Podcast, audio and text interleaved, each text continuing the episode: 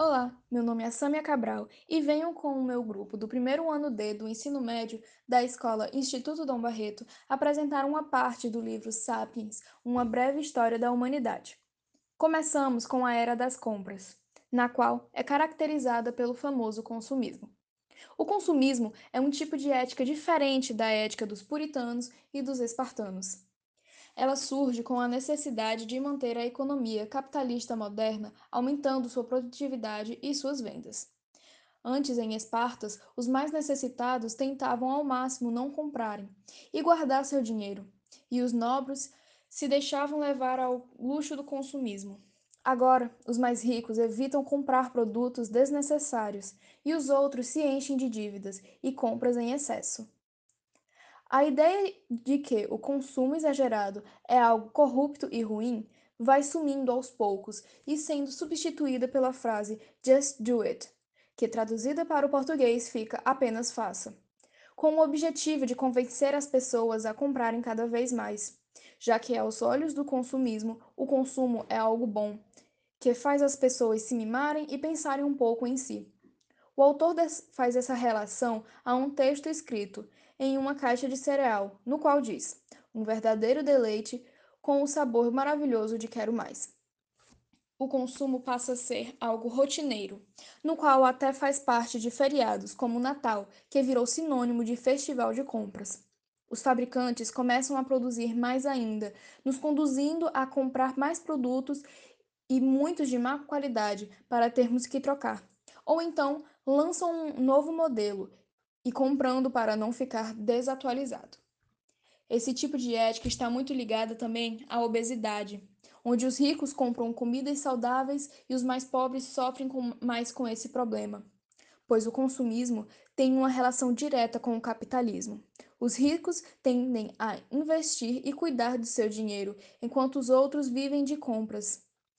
Acaba virando um ciclo. As pessoas deixam de comer o necessário para comprar comidas em grande quantidade, engordar e comprar comidas saudáveis para a dieta, assim contribuindo para o consumismo.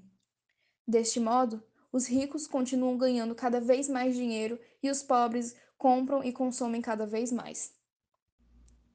Olá, quem vos fala é Antônio Alberto Moraes Menezes, filho. E hoje eu iniciarei com vocês o 18º capítulo de Sapiens, intitulado Revolução Permanente. O capítulo inicia com o autor Yurinori Harari falando em como a Revolução Industrial nos impactou. Segundo ele, graças a, graças a essa revolução, hoje não dependemos mais dos ecossistemas. Para comprovar tal afirmação, o autor usa, dos, usa de dois argumentos primeiro é que atualmente podemos destruir florestas ou habitats, construir cidades, rodovias e indústrias. O segundo é, se compararmos os números, existem mais animais domesticados por humanos do que animais selvagens nos habitats. Após isso, autor passa a discutir sobre assuntos atuais, como a escassez de recursos e o aquecimento global. Para Harari, a escassez de recursos é improvável, já que atualmente conseguimos produzir mais recursos do que consumimos. E é provável que isso continue. Porém, relação, com relação ao aquecimento global, o autor teme que, além das consequências previstas, tais como poluição, aumento da temperatura e do nível do mar, possa ocorrer efeitos colaterais ou até catastróficos das tentativas dos seres humanos de conter as forças da natureza. Isso leva à seguinte questão: será que a humanidade realmente consegue controlar a natureza ou ainda de alguma forma nós somos submissos a ela?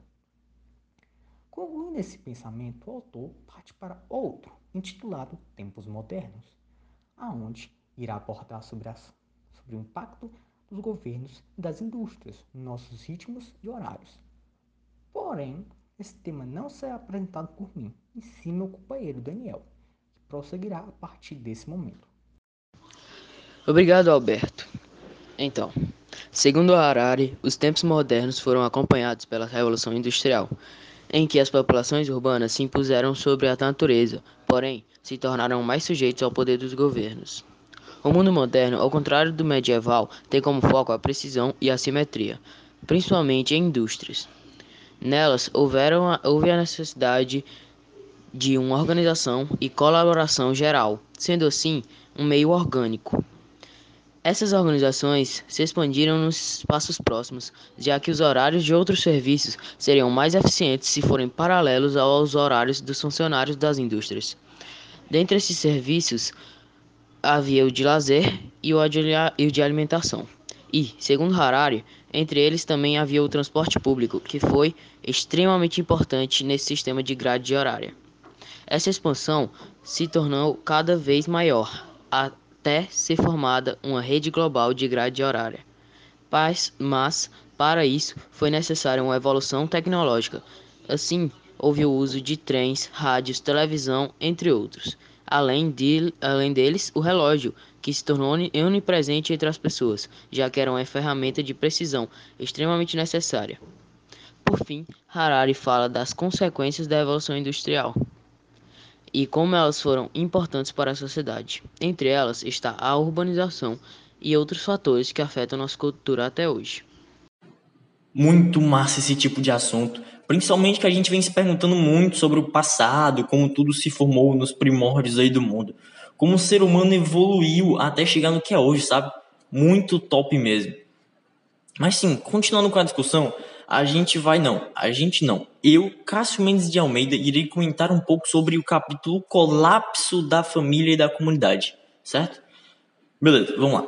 Vamos voltar um pouquinho no tempo, um pouquinho antes da Revolução Industrial, que o Alberto e o Daniel comentaram há pouco. Antigamente, os humanos sobreviviam por conta de três estruturas básicas: a família nuclear, a família estendida e a família íntima local. A maioria das pessoas seguiam as tradições normais da família, Tipo, se o meu pai tivesse uma fazenda, então eu seria um fazendeiro para ajudar ele.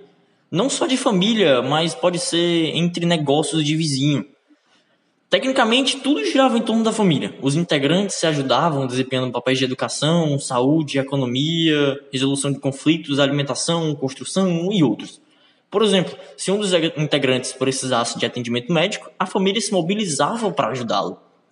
Se alguém quisesse construir uma casa, os outros iam lá fazê-la e vice-versa. Resumindo, tudo se, todo mundo se ajudava. Mas aí que tá. Quando tal problema excedia as capacidades da família, essa ajuda aumentava de nível, iam para as comunidades, recebiam ajuda de outras famílias. Isso tudo sem esperar nenhuma recompensa, porque meio que a vida lá girava em torno mais de transações, trocas de favores, do que pagamentos em si. Óbvio que haviam comércios que a galera ia lá e comprava as coisas, mas os recursos iam principalmente da ajuda comunitária mesmo. Em um grau de hierarquia, na base vinham as famílias, aí depois as comunidades e no topo os reinos e impérios. Mas esses aí eram bem mais de boas. Eles não se metiam tanto na vida cotidiana, só desempenhavam umas funções tipo de proteção, impostos e outras construções. Para ter noção, na época os governantes, em caso de conflito entre as famílias, eles deixavam que eles próprios se resolviam para não ter que ficar investindo em policiamento. Mas no geral, no geral mesmo, os governantes quase nunca interviam, mesmo que quisessem. O autor deu até um exemplo do Império Otomano, que permitia vinganças familiares para aplicar, entre aspas, justiça, justamente para não ter que financiar uma polícia numerosa. Mas assim, nem tudo são flores, né? Apesar de ser uma ideia boa na teoria, na prática não funcionava muito bem. Tinha um lugar que estava muito bom, mas também tinha aqueles que tinham muita briga, conflito na própria família mesmo, conflito interno. Aí, tu imagina, um cara que só faz o que faz porque recebe a ajuda dos outros membros e por ele estar brigado com alguém é literalmente exilado e aí o cara faz o quê? Ele tá sozinho, tipo, ele não sabe fazer praticamente nada. Claro que tem outras saídas, ele pode dar sorte de encontrar uma família que o acolha ou só virar um servo e ir pro exército ou pro bordel. Mas aí chega a grande, ela mesmo, a revolução industrial. E aí muda tudo. Mas isso aí não entra no meu departamento, eu deixo pro Felipe comentar. Valeu! Quem vai falar agora é o Felipe Antônio Lopes Normando.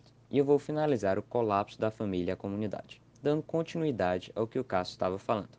Nessa última parte do capítulo, fala que com a chegada da Revolução Industriais, as famílias estavam perdendo seus poderes. E o Val fala que logo no começo da Revolução, o Estado viu que as famílias estavam sendo um problema para seu avanço, por eles serem tradicionais e poderosas. Não queriam liberar seus filhos à nova geração para esse novo sistema de educação, que ia ser voltado no Estado. Foi então que o Estado fez uma proposta irrecusável para os jovens, para tentar tirar o poder das famílias. Ele propôs para eles a liberdade, pois antes tudo que faziam era seguir as regras dos patriarcas, se casando por poder, tinham que trabalhar no ramo da família e etc. Harari também comenta que o Estado e o mercado são seu pai e sua mãe, só pode viver graças a eles. Se eles precisam de algo, você procura eles. Quando fica doente, vai para os hospitais. Quando você é assaltado, você procura a polícia. E isso não vale só para os homens. Com essa revolução, as mulheres também ganharam muito mais liberdades, crescendo na sociedade. Agora não são mais objetos de casamento da família. Porém, tudo tem um preço. Com a queda das famílias, deu uma facilitada para pessoas alienadas corromperem o Estado. Além disso, o mercado e o Estado entram em desacordo às vezes, sobrando para os indivíduos os problemas, aumentando o preço de vários itens, como por exemplo atualmente a gasolina. O autor acrescenta que, mesmo com todo esse poder do Estado, as famílias não acabaram de vez. Porém, seu poder diminuiu muito e o Estado ainda reprime muito a família, obrigando seus filhos a serem ensinados pelo Estado e sempre a obedecerem ao país,